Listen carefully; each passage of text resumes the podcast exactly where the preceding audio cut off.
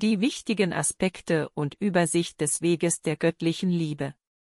Teil 4 Hier folgt nun der vierte Teil der Übersicht der wichtigen Aspekte dieses Weges der göttlichen Liebe. Wir hatten sie wie folgt unterteilt, um ein tieferes Verständnis zu bekommen. Die Seele, Gottes Seele und die menschliche Seele. Glaube und Gebet. Die göttliche Liebe. Die neue Geburt. Das göttliche Reich. Es ist leider nicht möglich, alle Botschaften hier zu präsentieren und somit möchten wir euch auf unsere Website verweisen, wahrheitfürdiewelt.de. Auch wenn sich gelegentlich der Sachverhalt oder einzelne Aussagen in den Botschaften wiederholen, ist es allemal lohnenswert, diese wunderbaren, liebevollen und höchst informativen Mitteilungen zu lesen. Die neue Geburt. Die neue Geburt ist die Seelentransformation, die stattfindet, wenn eine menschliche Seele neu geboren wird in eine göttliche Seele. Dieser Prozess ist die Kernaussage der hier dargebotenen Lehren. Nun, manche Übersetzer dieser Botschaften gebrauchen das Wort Wiedergeburt, wir bevorzugen das Wort neue Geburt, weil eben die menschliche Seele komplett neu gestaltet wird durch die Substanz der Liebe Gottes. Diese Umwandlung des Neugeborenwerden nennen wir neue Geburt, und Jesus, während seines Lebens hier auf Erden, war der Erste, der dies vollbracht hatte, er wurde Christus. Durch sein Vorbild hat er uns den Weg eröffnet und zeigt uns allen, wie wir eins werden können mit Gott und wie unsere Seele neu geboren wird, indem wir ins Gebet gehen und die Gabe der göttlichen Liebe erbitten. Nicodemus schreibt durch James Paget am 30. Juli 1915 wie folgt. Die Wahrheit, der neuen Geburt, ist die Grundlage der Erlösung der Menschheit, und solange ein Mensch diese neue Geburt nicht empfängt, kann er unmöglich in das Himmelreich eintreten.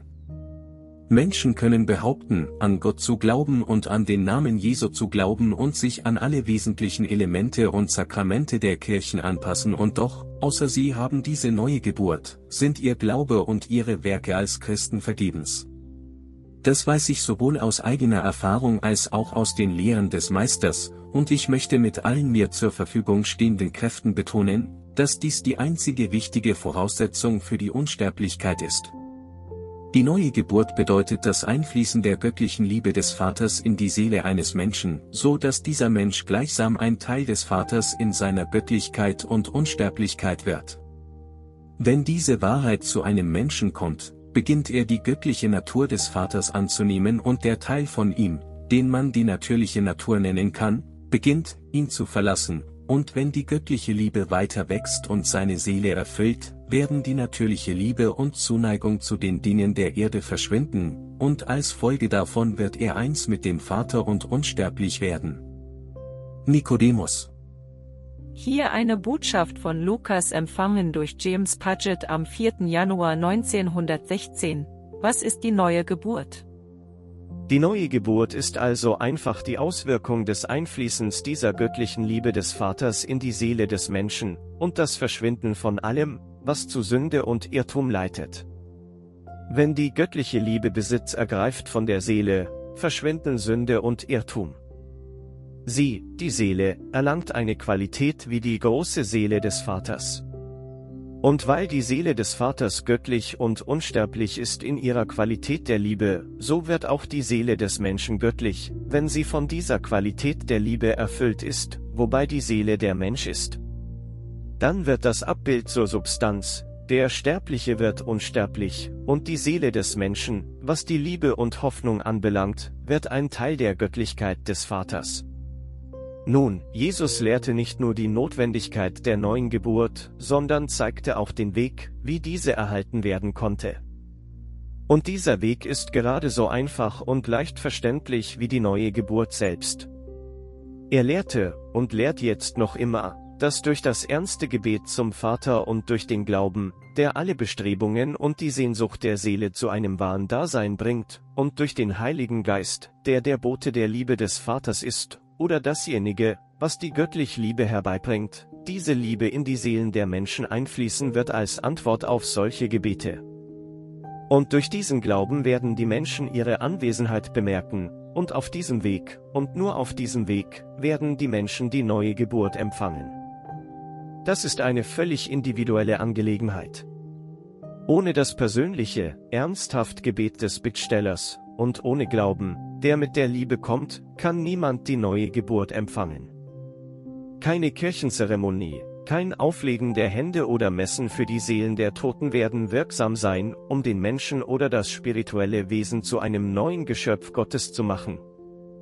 Lukas Wann und wie findet die neue Geburt statt? Hat die Seele erst einmal eine gewisse Menge an göttlicher Liebe verinnerlicht, findet eine Umwandlung oder Transformation statt, die ihren Höhepunkt darin begründet, dass aus der ursprünglich rein menschlichen Schöpfung eine Wesenheit ersteht, die durch den Besitz dieser Göttlichkeit ins Göttliche erhoben wird. Trägt der Mensch eine wahre Überfülle an göttlicher Liebe in sich, wird er endgültig ins Göttliche verwandelt. Er wird von neuem geboren und eins mit dem Vater und darf als göttliche Seele das Reich Gottes betreten, wo nur Zugang findet, wer Göttlichkeit in sich birgt.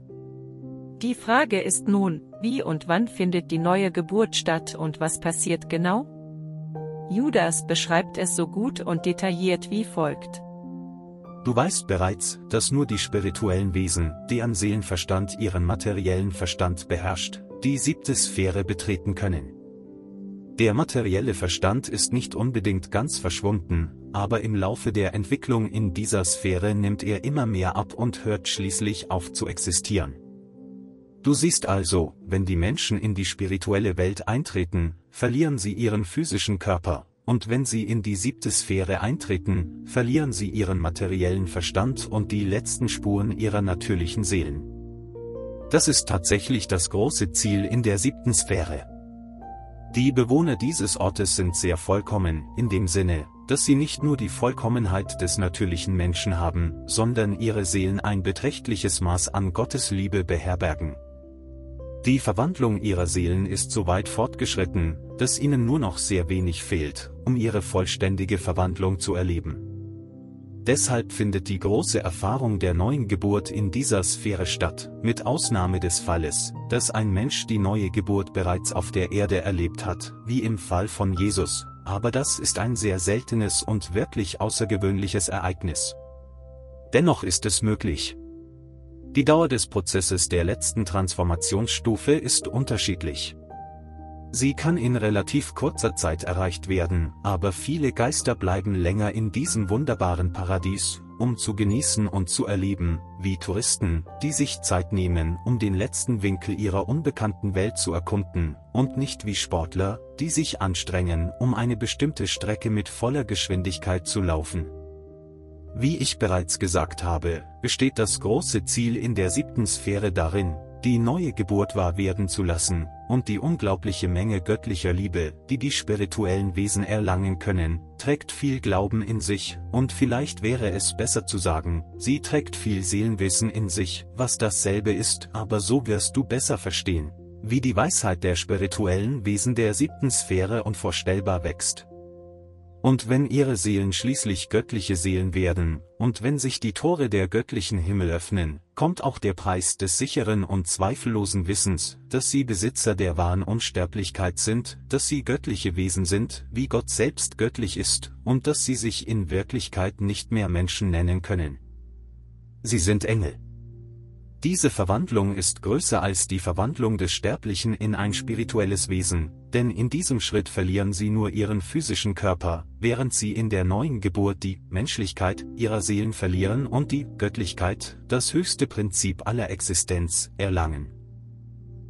Zum Abschluss nochmal eine kurze Abhandlung und Zusammenfassung zu diesem Thema.